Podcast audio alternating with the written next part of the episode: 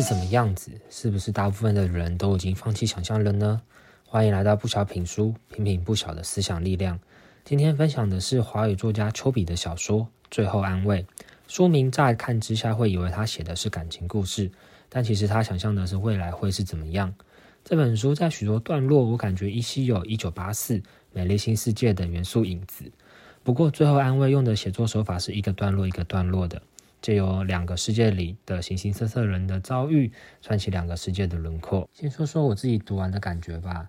其实结合了像是讨论集权政治走向的《一九八四》啊，还有乌托邦下公平世界的《美丽新世界》这两本书，我觉得思考未来的这种故事，其实都是在挖掘人类对于未知的渴望和脆弱。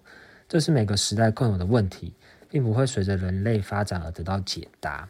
相反，人类在这个问题上很矛盾。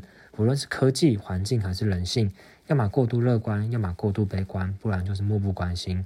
毕竟这也没办法，那是未来这种事情谁也说不准。不过，我觉得在科技的进步下，有一个问题显得越来越迫切，就是人的权力越来越大，越来越能决定哪些东西可以去除，哪些东西可以留下。最早争执的是像自然环境，再来是文化生活。最后，甚至可能是人自己本身讨论人的肢体、心智要留下什么，该怎么留下。当然有可能会说：“诶，我没有讨论过啊。”但其实想想，那你不应该更积极的参与讨论吗？回到书里，故事以两个星球为背景，A 部分谈的是国际过度发展逐步迈向毁灭的旧地球，B 部分谈的则是毁灭后重获新生的新地球。书的开头，旧地球的人们发明了神经药剂，服用后可以让人变得更聪明，像是瞬间变成钢琴天才啊、经商达人啊等等。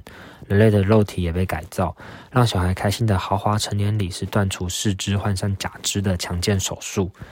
不过，不知道这些暗喻是不是说着科技像是潘多拉的魔盒呢？里面有一段故事我很喜欢，说的是一群科学家与哲学家发现，他们应该转而去研究星。心脏才是关键，能够凌驾于头脑之上的只有心了。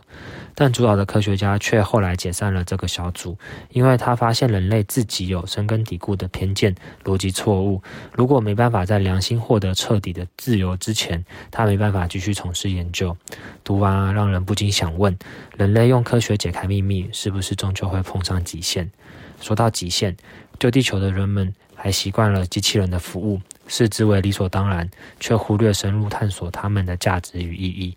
机器人可以追求自己的幸福吗？还是只能依附在人类之下，成为最纯粹的佣人呢？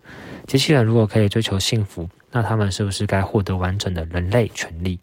如果只能依附于人类的话，那关于人工智能的边界又该界定在哪里呢？